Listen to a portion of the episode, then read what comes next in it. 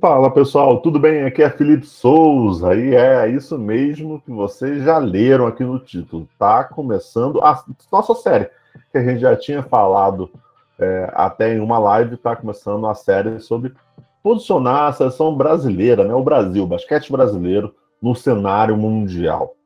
Antes da gente entrar no tema, é importante dizer que essa série, o assinante nosso vai escutar em primeira mão, depois também vai estar em todos os agregadores de áudio aqui. É uma série criada e pensada pelo Gabriel Andrade. E a gente vai aqui ajudar a discutir isso, trazer essa, esse debate para vocês. Tá? E não esqueça de acessar o esporteclubasquete.com. Lá a gente acompanha de perto o basquete brasileiro, aí sabendo de todas as novidades e também fazendo todas as análises possíveis sobre basquete brasileiro. Introdução feita, vamos falar um pouquinho desse tema. Claro, eu já falei aqui no começo que quem pensou nessa série foi o Gabriel Andrade, então nada mais justo que ele estar por aqui, Gabriel. Seja muito bem-vindo. Muito, muito obrigado aí, Felipe. Isso aí. É, a gente está trazendo um tema que eu acredito ser muito importante para a nossa discussão de basquete aqui no a, a, nosso basquete nacional e uma honra falar desse tema, falar aqui no Esporte Clube Basquete. E antes de tudo, né, vamos começar a, a retornar os olhares para o futuro e também olhar os, o, a gente começar a olhar o nosso contexto, né? A gente está muito acostumado a olhar o que acontece, olhar os torneios, né, olhar as coisas em separado, mas nos colocar em contexto, nos colocar dentro do basquete internacional, é, posicionar e ajudar a entender a gente é, o Brasil enquanto um agente do basquete mundial, né, um, um, personagem do basquete mundial, e qual que é esse papel, se é um papel de protagonista, se é um coadjuvante, ou se é um mero figurante, né, a gente está para trazer realmente o, o, o que nós esperamos do nosso basquete nacional, ou se a gente está correspondendo a alguma expectativa que nós estamos criando, ou mesmo para entender, e a gente vai trazer todo um contexto mesmo, né? Que a ideia é criar um, um debate aprofundado, é, colocar dentro dos temas, do contexto da própria seleção brasileira, da própria Liga Nacional, trazer um pouco dos contextos de fora, porque a gente não consegue fazer essa análise apenas olhando para nós mesmos, né? Não adianta apenas olhar o nosso umbigo, a gente precisa se colocar no mundo, porque no fim das contas, o basquete competitivo, a gente está competindo contra seleções, então a gente não pode olhar de maneira isolada.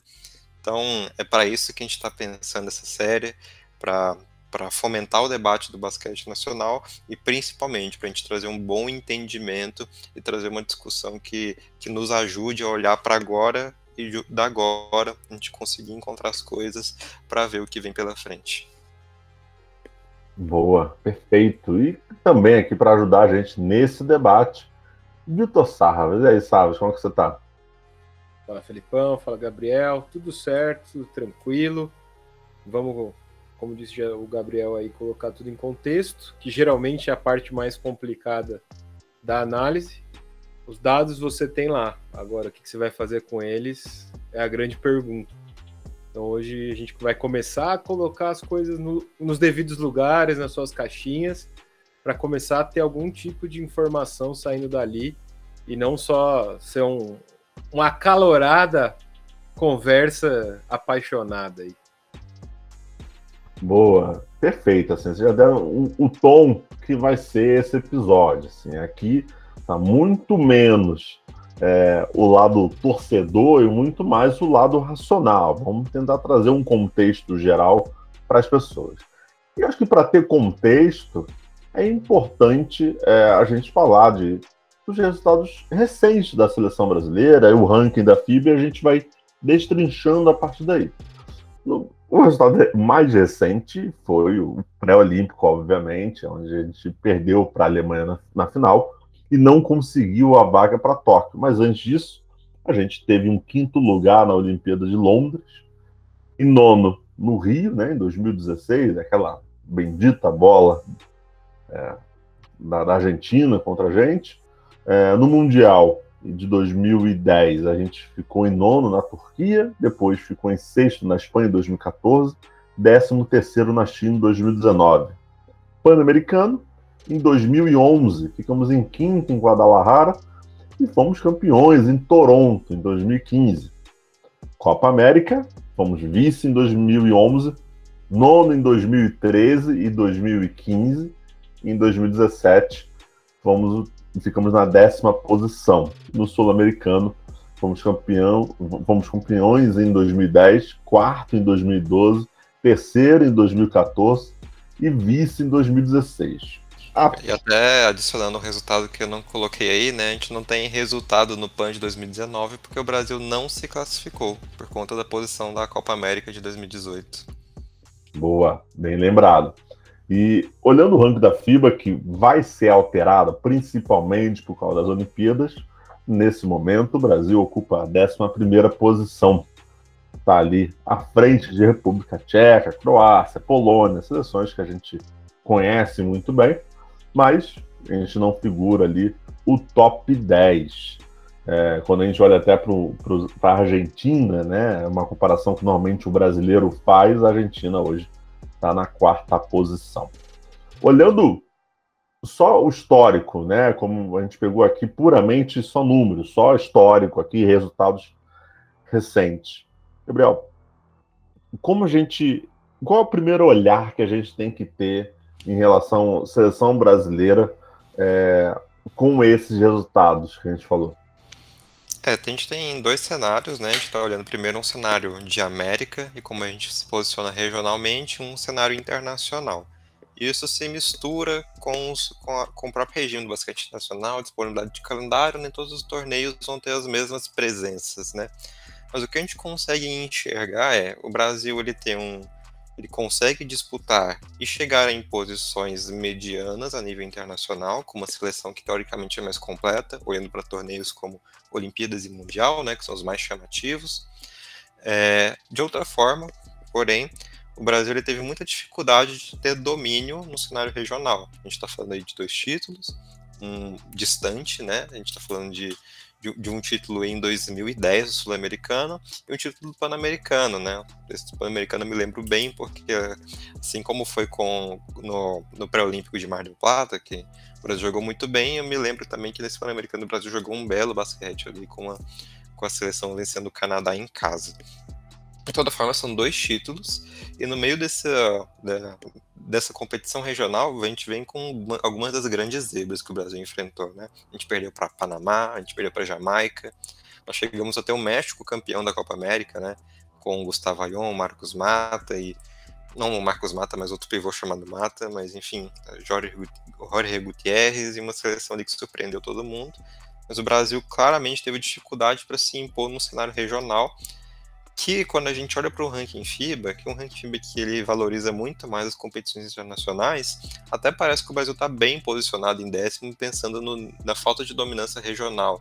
Ele depende de coeficientes e nem de sempre aquele ranking FIBA para representar realmente o que é o basquete. Mas o fato do Brasil estar tá em décimo indica, né? A gente não está numa elite, a gente está num meio que a gente consegue chegar em fases eliminatórias de grandes torneios, mas isso não reflete a nossa situação regional, que é um continente que é tão competitivo assim. Sei, né? Se a gente olha para seleções mais fortes, a gente tem os Estados Unidos, que é uma presença regional forte, mas nunca vem forte em competições é, de, de nível regional. Não é esse o objetivo da seleção americana. Tem o Canadá, que ainda está numa fase de consolidação do próprio talento que está vindo da NBA, né? Cada vez mais jogadores da NBA, mas ainda nada muito expressivo, nada de grandes resultados. Além da Argentina, que é o nosso velho conhecido e muito mais vitorioso nessa época recente que o Brasil, inclusive indo mais longe em basicamente todos os torneios relevantes, nos eliminando, inclusive, né? Nos eliminando no Mundial, é, nas Olimpíadas, aliás. E Além disso, a gente tem outras seleções que podem competir, mas estão claramente um degrau abaixo do Brasil, que é Porto Rico e República Dominicana, né? Às vezes a Venezuela, às vezes o México mas era um cenário que o Brasil era para estar tá mais confortável a nível regional, não só pelo tamanho da população que tem, mas pelos próprios jogadores e talentos que ele teve ao longo desses anos. A gente está falando de uma, pegou uma fase que ainda com, ainda pega uma fase meio para final da carreira de uma geração muito talentosa brasileira, principalmente por jogadores de nível de NBA. Mas essa falta de dificuldade regional, de domínio regional, ela indica um pouco a falta de domínio dos nossos jogadores de presença sul-americana, jogadores das ligas nacionais, do nosso NBB, que é quem disputa esses torneios regionais, é, E também, uma, e quando a gente junta isso, a gente junta com os talentos mais fortes que nós tivemos, nós não conseguimos impor isso num nível mais forte, até porque a gente competiu com seleções muito mais talentosas e profundas. A gente tá, a gente tá meiuca, e a gente ainda assim não consegue né, dar um próximo passo ou, ou ser claramente uma seleção de muito grande porte, claro domínio sul-americano. É, que era uma coisa que talvez a gente esperasse, a gente não conseguiu nesse meio tempo. Isso envolve algumas questões, né? Por que, que a gente não é tão dominante quanto a gente deveria ser, dado o talento, dada a estrutura da nossa liga, que é sempre uma liga muito vitoriosa na América Latina, né? Os nossos clubes sempre vencem, a gente não consegue levar esse talento a ser nível, a ser dominante mesmo, né?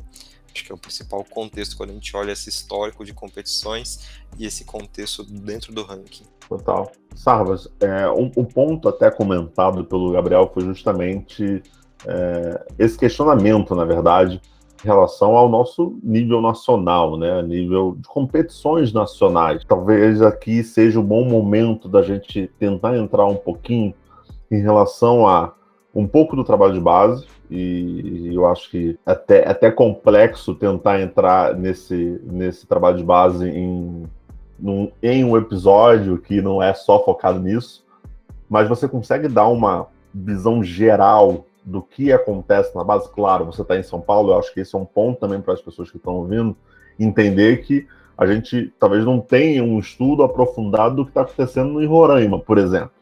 Mas vamos pegar São Paulo como base, aonde é, é, o estado que tem maiores times do NBB, praticamente, né?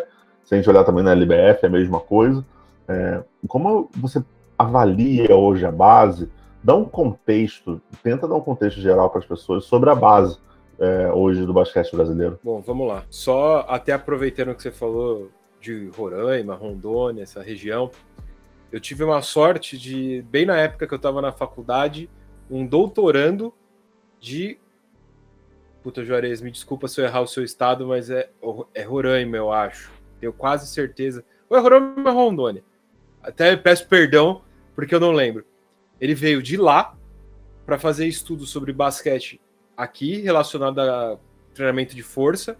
Mas por quê? Ele queria aprender mais sobre basquete, porque ele é professor do Instituto Federal, uma escola lá, e levar mais conhecimento para a região. O cara fez o doutorado puramente com esse intuito, sabe? Então é, é um caso raro de um cara que conseguiu se aperfeiçoar para levar conhecimento para outros lugares que não é São Paulo. O que, que isso já mostra? A dificuldade que a gente tem de capacitar os nossos profissionais. Técnicos, assistentes, desenvolvedores de talento de uma maneira geral, professores e tudo mais a gente tem muita dificuldade de formar essas pessoas dentro de um contexto que elas consigam ensinar basquete e viver numa boa. Geralmente, essas pessoas têm dois, três, quatro empregos, elas precisam dar um jeito de dar o treino no clube, e o que já é um outro problema, que já elitiza a modalidade. Então, você vai dar treino num clube, que quem vai ter acesso é uma parcela muito pequena da população, você sai dali vai dar personal, vai dar aula em escola, vai. Cara, eu, eu convivo bastante com o pessoal e é doído. É doído. É gente que mora de uma ponta da cidade, atravessa ela inteira para dar um treino, atravessa ela de novo para dar uma aula e atravessa ela de novo para dar um personal e tem que atravessar uma última vez para voltar para casa. Tudo isso num dia. Eu conheço técnicos aí de base que rodam mil quilômetros por semana aqui dentro da cidade de São Paulo para dar treino e dar conta e conseguir viver. Para é, quem não sabe, é equivalente a você sair da cidade de São Paulo até Salvador. Então, é uma distância considerável em uma semana. Então, isso já é um problema. O cara, o cara não, é, não é por falta de capacidade, não é por nada. É porque não dá. Não tem tempo útil para o cara se desenvolver e aí, consequentemente, desenvolver os talentos. E aí a gente vai para a parte do fomento. Por ser um esporte elitizado dentro do Brasil, a gente tem muita dificuldade de agregar muita gente. Geralmente é uma parcela muito pequena da população que a gente consegue atacar. Isso é um problema gigantesco, porque você acaba tendo só aquele nicho para trabalhar. Então, uma população de mais de 200 milhões de habitantes se reduz sensivelmente. Você vai ter aí, vai, com dados tirados inteiramente da minha cabeça, que eu tô, vou dar um, chutar um número aqui, um, de 200 milhões você vai ter aí um acesso a 10 milhões de pessoas. Então, assim, é, seria menos de 10% da população, isso com certeza. Com certeza o nicho do basquete é menos de 10% da população. Enquanto você poderia tentar fomentar mais isso. Colocar em mais lugares, colocar aparelhos estatais que façam isso, colocar projetos de uma maneira geral esportivos que façam isso, para a gente conseguir ter esse crescimento. Na Argentina, eles têm uma cultura técnica tão consolidada que pela região que o cara vem, você sabe como é que ele joga. É um negócio que chega a ser um pouco surreal. Dentro da própria Argentina, o técnico sabe, ah, esse cara veio da região de Bahia Blanca, então ele é um cara que joga assim, assim, assim. Ah, esse cara veio da região de Córdoba, então ele já deve jogar um pouco mais de outro jeito. Então, eles se reconhecem pela escola de basquete que eles eles lutam, que eles levantam a bandeira. E é até engraçado conversar com técnicos argentinos, porque eles são exatamente isso. Eles falam, ó, eu faço isso, o meu assistente faz isso, o cara do clube do outro lado da esquina faz isso, e é assim que a gente desenvolve jogador. Todo mundo aqui nessa região faz a mesma coisa. Você tem um, um cronograma, você tem um planejamento, você tem o que o cara tem que aprender em cada categoria, para quando ele chegar no nível mais alto, no, no, funil, na boquinha do funil, você sabe que ele já passou por todo esse processo de aprendizado. Então, assim, o fato da Argentina ser menor e ter uma população bem menor ajuda? Ajuda, mas mostra que dá para fazer muito bem isso aí também. Boa. E, Gabriel, é, a gente até noticiou recentemente é, a contratação do Vinícius Lúcio pelo Paulistano. É, e, e, por que, e por que isso, né? Eu vou, eu vou chegar ali, eu tô querendo dizer. Vinícius Lúcio é uma promessa brasileira, foi muito cedo para fora, para a Europa, principalmente para a Espanha, jogou no de Badalona, teve até um certo destaque, né? Jogou, jogou Lé Prata. A gente quando a gente olha isso, normalmente as pessoas já têm um entendimento ou pensam que, olha, beleza, mas a gente está formando atleta. Como assim? Qual é o problema da nossa base? É, se a gente está formando atleta, a gente olha recentemente Didi, a gente olha o Gui Santos aí, que tirou o nome do draft, mas assim, o que a gente sabe internamente é que foi muito bom, na verdade.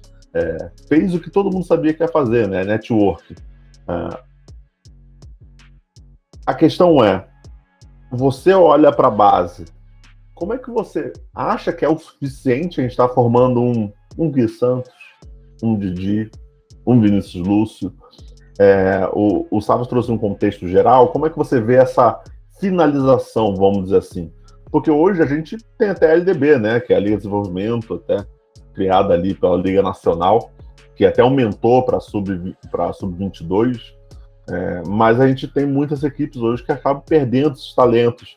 A gente realmente está formando esses atletas? Como é que você enxerga, de forma geral, hoje esse trabalho de formação, né? Desse, dessa adaptação do atleta, talvez do sub-17, até numa reta final, onde ele deveria se tornar um profissional?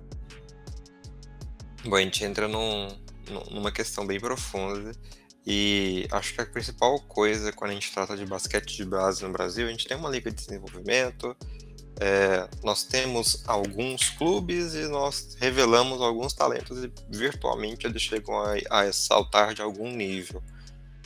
Mas você olha para a característica da população brasileira, você olha para mesmo para para o tipo de condição que a gente poderia oferecer de formação de talentos e mesmo para o potencial que é todo o mercado brasileiro de basquete, é difícil você olhar e não, e não enxergar um cenário subaproveitado. A gente fala de talentos e, e até interessante citar o Vinícius, a gente teve um, a gente parece que está tendo um influxo de talentos que foram para a Espanha recentemente, né? não só o Vinícius, mas como o, Vinícius voltou agora para o Brasil, assim como o Vitor Ibiapina, que voltou para Minas, e o Matheus Leone. Né? Recentemente chegou até o, o Pedrinho Nunes, que jogava na Espanha, ele foi contratado pelo Flamengo. A gente está tendo esse influxo recentemente, né? É, mas é, gente, é, o quanto é suficiente a gente formar esses caras não conseguirem realmente atingir um, um nível ou precisarem de outras oportunidades para dar o salto. É, a gente fala que a gente tem um nível, a gente tem base. O que, que a gente tem de base realmente? Campeonatos de base. A CBB está fazendo agora um campeonato de base que ela está chamando de única em muito tempo, que ela está juntando, sei lá, 40 clubes. Não lembro agora de cabeça, mas é um, é, um número nessa faixa. É, e a gente está falando quantos deles são de São Paulo, o que está vindo de fora, o que, que existe fora. Eu estou no estado de Goiás. E eu estando no estado de Goiás, eu não, não, não, não conheço basquete por aqui de maneira estruturada, competição de base, a não ser pequenas partidas de nível de seleção. A gente tem até um clube aqui que é o Cerrado, mas é, é um negócio extremamente isolado e conheço alguns profissionais que trabalham, trabalham, trabalharam por aqui, jogaram em seleção goiana e, e coisas afim, mas é, eles, eles entram sem horizonte profissional, né? E, e aí quando você começa a, inf, é, a infiltrar nesse meio que a gente começa a enxergar o nosso baixo desempenho de base. A gente olha nesse contexto que a gente revela alguns talentos, a gente olha um caso como o Didi, por exemplo. Se eu não me engano, o Didi começou a jogar dos 15 para os 16 anos. A gente deu uma baita de uma sorte com o Didi, né? Porque ele poderia ter tido muito mais tempo de desenvolvimento do que a gente teve, é, vindo de um centro de fora, né? Porque ele era do Espírito Santo. E se o atleta ele não se deslocar para São Paulo, ele não vai ter essa oportunidade de, de, de enxergar um horizonte profissional. Não é todo jovem talento que ele vai precisar viajar, que ele, que vai poder viajar, se deslocar, sair da família para ganhar uma mísera de uma bolsa para conseguir se manter. Né? Isso não, não, é a realidade do nosso país, não é a realidade da nossa formação. A gente tem poucos clubes pouco localizados e a gente chega nisso, a gente tem poucos clubes, a gente tem um, uma transição de base muito complicada para o nível profissional. A LDB, por muito tempo, ela ficou com pouquíssimos times. Agora ela está obrigatória, todos os times têm que participar, mas ainda é um, é um, é um range de categorias muito grandes, né? É os jovens jogando contra os jovens em busca de uma oportunidade, é, mas ainda sem muito. É, boa parte deles ainda não vão virar profissionais, vão ter uma, muita dificuldade para enxergar esse horizonte além. E quando chegar lá, eles vão ter. E, e quando eles passarem do nível de LDB, eles vão ter poucas opções para serem contratados mesmo. Porque a gente tem uma briga grande aqui, que é uma briga de empregabilidade. Nós temos poucos caras para preencher elenco de, de, de, time de NBB, de time de CBB, de time de Liga Uro quando existia. É, tanto, que é uma, tanto que é uma grande discussão o nosso número de estrangeiros, porque é uma coisa importante que precisa profissionalizar esses caras. E e nessa, nessa transição de formação, a gente precisa acomodar jogadores mais velhos. Então, é pouca oportunidade mesmo. Então, para a, a, gente tem esses jovens que a gente revela, mas quantos são os jovens mesmos que jogam em clubes profissionais com minutagem relevante? Quantos desses caras passaram aí, conseguiram fazer uma transição de moleque de base, ganhou minutos, se consolidou? A gente vai estar muito poucos, né? Entre Léo Mendel, Lucas Dias, é, Danilo Fusaro, Derek, esses caras que entraram numa geração e hoje estão caminhando ali para o auge da sua forma, mas ainda jovens, é um número muito baixo desses caras. A gente fala do Brasil que foi é, conseguiu um, chegar longe, acho que quarto lugar no Mundial de 2019, participação relevante, no um time que tinha o Paulo Prestes, o Rafael Mineiro, mas é, eu lembro de ver, de pegar aquele time e ver que mais da metade dele não se tornou profissional não tá aí. Era um time que foi e ganhou, é, teve um, não ganhou, mas chegou longe numa competição de nível mundial de base. A gente não profissionalizou 100% desses caras. Que não é a realidade se a gente for pegar esse mesmo time que foi longe ali, Sérvia, esses caras são profissionalizados. Tem estrutura ali para ter um, um torneio que abriga todos esses caras. Então a gente tem um horizonte ali complicado, porque se esse cara de repente nem não sair do Brasil, talvez ele não tenha nem futuro no basquete. Se ele não for procurar outro lugar, sabe-se lá qual é o clube que vai ter interesse em profissionalizar ele, ou quando que ele vai conseguir a oportunidade, né? E isso pro, a gente tem um horizonte para os caras que são muito acima da curva dentro da base brasileira, mas e quem não é, né? Então, olhar para a base é um pouco sobre olhar o, a nossa própria basquete, olhar a nossa própria profundidade. É, a gente vê o, os clubes, né, a gente vê ligas maiores. Normalmente, o que, que as ligas maiores têm? Tem um time, uma espécie de time B que é profissional, que ele não joga liga de desenvolvimento. Tô falando a, a os Algris lá em, na Lituânia e o Lietuvos Ritas lá na Lituânia. Ambos têm uma equipe B que joga a segunda divisão contra profissionais, com o time de base. O, o Crivena Zvezda, né, o Estrela Vermelha de Belgrado, ele tem um FMP, que é um time que joga a Liga Adriática com os caras que saem formados de lá. Né? O máximo que a gente tem desse tipo de experimento que a gente está tendo agora é a Unifacisa jogando com a base do Flamengo. Só que ela está jogando base, ela não está jogando profissional. Né? Esses caras não estão experimentando contra o nível mais alto, que é onde eles vão conseguir desenvolver, competir com quem está mais forte. A gente tem um limite que a gente consegue jogar de base, né? O cara não vai jogar sub-19 para sempre. E um ponto então, importante é, nisso, esse... só para desculpa discordar, mas um ponto importante nisso é que a Unifacisa não está jogando com os jogadores dela. É, quer dizer, então tá jogando com jogadores do Flamengo é, o, mostra que, tipo assim, então não estão revelando jogadores ou não estão aproveitando um elenco completo, porque eu sei que está aproveitando alguns atletas, mas não está aproveitando um elenco completo que veio da Paraíba, quer dizer, é, acaba usando os valores e muitos jogadores do rubro-negro, só para pontuar. Sim, e mesmo a gente olha para os nossos clubes, a gente tem muitos clubes que eles ora estão, ora não estão, né? Então se você é um jogador da base do São José, você não sabe se você vai jogar amanhã. Se é um jogador da base do Praia Clube, você sabe que se não fosse profissional pelo Praia Clube, não tem time, você vai ter que sair de lá, né? Então é, é, é bem a realidade, né? A gente tem um desafio de transição de base que isso é construído com uma estrutura de basquete nacional que seja rentável, que sustente, né? Que ela seja suficiente para a gente pensar que ano que vem a gente sabe que os times que disputaram o NBB vão disputar o NBB e que tem uma liga de acesso que se um time cair, outro vai subir e que ele não vai sumir de uma hora para outra e que talvez a gente tenha uma terceira divisão porque é isso que a gente está falando de basquete. Basquete tem que ter profundidade, tem que ser igual Série A, Série B, Série C, Série D, campeonatos estaduais que a gente tem no Brasil. Futebol é muito popular, mas precisa ser esse tipo de estrutura, senão a gente vai ficar dependente de poucos talentos. A gente revela alguns caras? Revela, mas a gente está dependendo de que nosso país é grande que a gente tem alguma margem de erro porque a gente tem 200 milhões de habitantes e porque a gente tem potencial físico, né?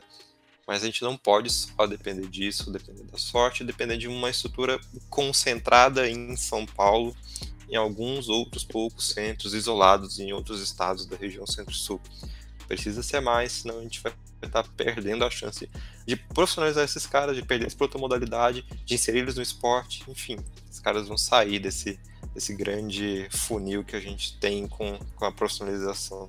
E nem é a melhor estrutura do mundo, né? A gente concentra tudo em um lugar só e nem é a melhor estrutura do mundo. É a melhor estrutura que a gente tem. E juntando com aqueles problemas, né? A melhor que a gente tem e os caras têm que fazer milhões de coisas ao mesmo tempo. Total. É... A gente. Engraçado, a gente começou esse papo muito para dar um contexto de forma geral e a gente. Não adianta, a gente acaba fugindo, é, não, não tem como fugir, na verdade, sobre formação de atleta. E isso mostra também que o nosso próximo episódio vai ser um, um, também um pouquinho nessa pegada de basquete nacional e entender melhor sobre isso, com, em, que, em que pé estamos. Mas, Sarvaz, até para a gente tentar concluir aqui esse, esse primeiro papo, que é um papo mesmo de abertura, um papo para a gente é, começar a aquecer os motores. O, o Gabriel fala justamente né, de, dessa concentração em São Paulo, ou concentração eixo Rio, São Paulo e Sul, né? Porque o Sul ainda também tem ali basquete base e tal, funciona bem. É, e, na sua opinião, e olhando, claro, assim, tendo entendimento de quem trabalhou dentro de clubes de forma geral e conhece bem base, por que a gente talvez não está indo aproveitando é, atletas fora desse eixo. um atleta de Mato Grosso, um atleta do Acre, um atleta de Manaus, um atleta de Tocantins. É, a gente tem um campeonato brasileiro até o feminino vai acontecer isso, foi até que me chamou bastante atenção, é, onde a gente vai ter um time da Paraíba, a gente vai ter um time do Mato Grosso, é, e muito porque a CBC vai ajudar bastante nesse processo e tal, mas que falta para o masculino a gente talvez revelar novos atletas fora desse eixo, assim, na sua visão, o que, o que a gente ainda precisa melhorar para poder começar a olhar fora do nosso eixo aqui? Eu, eu não sei se o pessoal sabe, mas a CBB ela fazia, não sei se ainda faz, vou ser sincero que eu não sei mesmo, uma, um campeonato de seleções regionais. Então era a seleção de São Paulo, a seleção do Rio, a seleção. E aí o ponto é, dessa. Não digo do fomento, mas o objetivo das pessoas que iam nesses campeonatos dificilmente era ver talento. Em geral, era ganhar. Então, assim, era um momento que você tinha muita gente de muitos lugares num lugar, que você tinha a oportunidade de mercados menores mostrarem os atletas que tinham, por melhor ou pior que fosse a estrutura de onde eles vieram. Mas o objetivo de quem poderia dar essa chance não era tá lá e ver isso. Era ganhar. Isso é um problema. Mas também você tem que pensar pelo outro lado. Esse cara, esse técnico, esse assistente, essa pessoa de outro estado, de um estado que tem um basquete mais bem estruturado, vai para lá, com o dirigente, com as pessoas, cobrando ele da vitória. Então, assim, ele é direcionado para isso. Isso é um problema muito grande da nossa base. A gente é muito título centrado. Ah, é importante ganhar títulos? Até que ponto na base? Calma. Vamos ver. Não é melhor, às vezes, você desenvolver uma equipe e ele pode vir a dar títulos num, numa categoria mais alta, que é quando começa a coisa a ficar mais importante. Dá um exemplo, você começa a desenvolver uma equipe no sub-12 e ela, pau, pau, pau, chega no sub-17 a gente começa a ganhar tudo. Pô, fiz um trabalho de desenvolvimento dos moleques. Realmente deu certo. Só que o cara precisa de um respaldo para trabalhar, ele precisa de tempo, ele precisa de interesse em desenvolver. E quando você não é estimulado às coisas, você você vai pelo que você é estimulado. Querendo ou não, é isso que acaba acontecendo. E a gente acaba ficando nesse looping de ganhar, ganhar, ganhar, ganhar, ganhar, ganhar e desenvolver os moleques, que é a parte mais importante, que é onde teoricamente iria dar mais visibilidade. A gente acaba deixando para lá, a gente negligencia. E quando eu falo a gente, de uma maneira geral mesmo, porque mesmo as notícias de basquete você só sabe quando ganha é, de uma maneira mais geral, assim. É, fala sobre títulos, fala sobre vitórias. Não fala sobre o trabalho que é feito. São poucos os lugares que você vai ver. Putz, ó, lá tem um trabalho legal de desenvolvimento. Vamos ver. Vamos tentar ajudar essa, essa galera que tá num polo X, num polo Y. Cara, aí, aí a gente fica dependente do quê? De alguém rico, um milionário louco, que gosta de basquete decide falar: ah, vou jogar dinheiro aí, vamos ver o que acontece. Só que isso daí é sazonal, porque tem hora que o cara tá bem, tem hora que não tá, tem hora que ele tá afim, tem hora que não tá. E você não tem um trabalho contínuo. Eu queria até só fazer um, um adendo. É, a gente falou do Sul, Santa Catarina, cara, eles têm um dos projetos de desenvolvimento, tanto no masculino quanto no feminino, de talentos lá, estrutural, que eu arrisco dizer que daqui uns cinco anos vai ser um dos melhores do Brasil. Porque eles conseguiram fazer um, um, um ajuste do projeto, tanto da parte pública quanto da parte privada, que, cara, eles estão elevando bem o nível. Os caras têm uma loteria para pagar o basquete, isso é irreal até a gente fora de lá pensar. Eles fizeram muitos eventos relacionados a basquete desde o começo do projeto. E aí, evento que eu falo é desde evento acadêmico, científico, até festival sub-10. Por quê? Para trazer isso, para ter esse fomento, para ter essa oportunidade, para a população do estado enxergar isso. E, eu, e é o que o Gabriel falou. Eu acredito que no Brasil, infelizmente, a gente tem que regionalizar bastante primeiro para conseguir estruturar para depois abrir. Porque a, a, falta de estrutura é tão grande que ela não consegue vir de cima para baixo. Tem que ser um negócio. De... Meu pai ele fala: prédio sem, você pede sem parede boa embaixo, costuma cair. Então, se não tiver coisa boa lá embaixo, a tendência é ruir sempre. Boa. O papo tá maravilhoso. Eu acho que é um papo que pode durar aqui três horas, quatro horas facilmente. Mas a gente, algum momento, tem que chegar ao fim. Mas eu quero chegar ao fim deixando aquela pergunta para vocês e também vou pedir pro pessoal que vai escutar a gente também nos responder nas nossas redes sociais. Seguinte, Gabriel, é, a frase "o importante é vencer" na base é, é bom ou ruim para gente? Ela não é uma boa. É, o, o, importante não é vencer, né? A consequência poderia ser o vencer, mas o importante não é vencer. É, eu diria que aquela mentalidade, quando a gente é scout, né, normalmente a gente não está preocupado em olhar os caras que estão vencendo. A gente está procurando em achar os talentos de maior potencial. Ou quem se comporta ali que de um jeito que vai ter algum futuro maior. E quando a gente fala em base, deveria ser sobre isso. A gente deveria estar tá formando nossos atletas para que eles maximizassem o potencial deles ao longo do tempo que a gente conseguisse desenvolver ele tática, técnica e fisicamente, para que ele tivesse pronto para ser competitivo quando fosse exigido que precisasse ser competitivo. Ao longo do tempo, isso pode render títulos? Provavelmente irá render, mas não é essa a pergunta que a gente quer responder. Né? A gente quer olhar, nós precisamos tornar os nossos atletas, os nossos jovens atletas prospectos. Precisa se tornar que eles tenham um horizonte.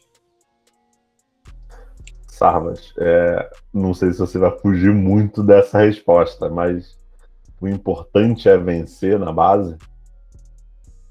Eu vou, eu vou até aproveitar o que o Gabriel falou. Eu, eu, eu, vou me alongar um pouquinho, mas eu juro que não vai ser muito. É só até pelo que ele falou dos scouts. É mais um problema de formação que a gente tem. A gente não forma pessoas que reconhecem talento a gente tem técnicos, a gente tem preparadores físicos, fisioterapeutas, mas quem reconhece talento? São competências diferentes. São competências bem diferentes, na verdade. O cara tem que conhecer da modalidade, só que ele tem que saber outros pontos. São coisas diferentes que você tem que observar. Não dá para você só confiar no olho. A gente sabe que isso é muito perigoso então, assim, existe o feeling? Existe o feeling. O técnico tem um feeling, o preparador tem um feeling, todo mundo tem um feeling. Só que isso tem que ser baseado em alguma coisa. E a gente não prepara esse tipo de profissional. E muitas vezes a gente não tem a, a, a estrutura para isso. É uma das coisas que mais me deixa assim animado e ao mesmo tempo triste é, animado de ver que funciona e triste de ver que a gente não tem aqui. São, é o sistema na Argentina de o que o cara tem que saber, o cara como ele tem que chegar na categoria X e como ele tem que sair. Ah, o cara vai virar jogador? Não sei. Mas ele vai saber driblar com a mão esquerda na, saindo do sub-12 e ele vai entrar no sub-13 já sabendo driblar com a mão esquerda e eu vou ensinar outra coisa. Eu vou ensinar ele a passar a bola por baixo da perna. Entendeu? E aqui a gente não tem isso. A gente não tem as diretrizes do trabalho. Então, eu acho que antes de vencer, a gente tem que pensar em ter diretrizes do trabalho para a gente combinar as duas coisas no final da, do funil. Boa. E para você que está ouvindo a gente, o importante é vencer. Você acha que para o seu time, o importante, olha, o importante para mim é vencer, não importa como se vai formar atleta ou não, eu quero que meu time X, Y, seja campeão no final da história. Não sei, quero saber de vocês aí. Também quero saber a opinião de vocês sobre esse episódio. É, quero saber se vocês têm alguma pergunta, até para a gente começar a compilar aqui, para gente tirar um dia para poder responder. Então, antes da gente fechar aqui, Gabriel, muito obrigado e olha, prevejo que vai ser muito maior do que a gente imaginava, hein? é, quando a gente aprofunda o debate, ele vai longe, né? Mas é, a gente não tá com medo do, do tamanho, né? A gente quer que ele fique audível para todo mundo, mas principalmente que a gente consiga tocar nos pontos que são relevantes, né? Eventualmente a gente voltar, vai falar, aprofundar um pouco mais sobre a seleção, sobre o nosso contexto profissional, mas é difícil fugir desse debate da base e é difícil falar de basquete sem falar da nossa formação de basquete. Mas é isso aí, gente. Vamos ver, nos vemos no próximo episódio e muito obrigado pela audiência no primeiro. Boa, a gente agradece aí. Savas, papo bom e podia se estender e prevejo também debates aí que vão ser um pouquinho cabeludos aí para os próximos, hein? Cara, mas é, é disso que a gente gosta. É isso que o pessoal vem ouvir se fosse para ouvir coisinha bonitinha, essas coisas, vai ouvir música, vai ouvir alguma coisa mais light, uma meditação guiada. A gente vai. E, e assim, uma coisa que a gente vai sempre é falar a partir de fatos. A gente não está mentindo nada aqui, então é uma discussão saudável para isso. Que precisa acontecer. Se não tiver, não, não tem por que existir uma sociedade se não houver uma discussão. Mas foi um primeiro papo bom, até deu uma filosofada aí, mas próxima eu prometo ficar um pouco menos prolixo aí. Valeu. Boa, boa. Pessoal, agradeço todo mundo que ouviu esse papo até o final. Como eu disse, por favor, comentem, compartilhem isso para os amigos, vamos debater. Acho que não tem aqui nem certo ou errado, acho que a intenção é a gente ter realmente fomentar esse debate Acho que isso é fundamental. E fiquem ligados que vai ter próximos episódios e vai ter episódio respondendo perguntas de vocês. Então, marque a gente, marque o esportebasquete.com, marque também o Gabriel, marque também o Savas, vamos fazer as perguntas, vamos compilar e vamos tentar responder todas aí, mesmo que dê mais dois, três episódios, não é um problema. Beleza? É isso, pessoal. Até a próxima.